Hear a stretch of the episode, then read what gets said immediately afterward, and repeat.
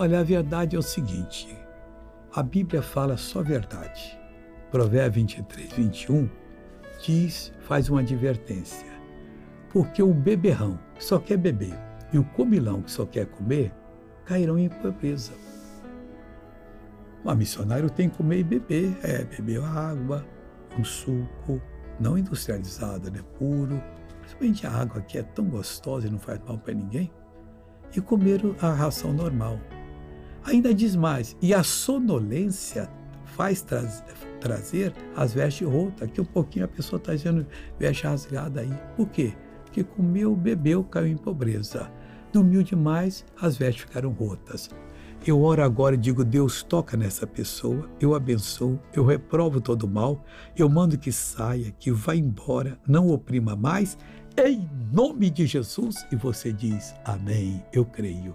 Então Deus abençoe.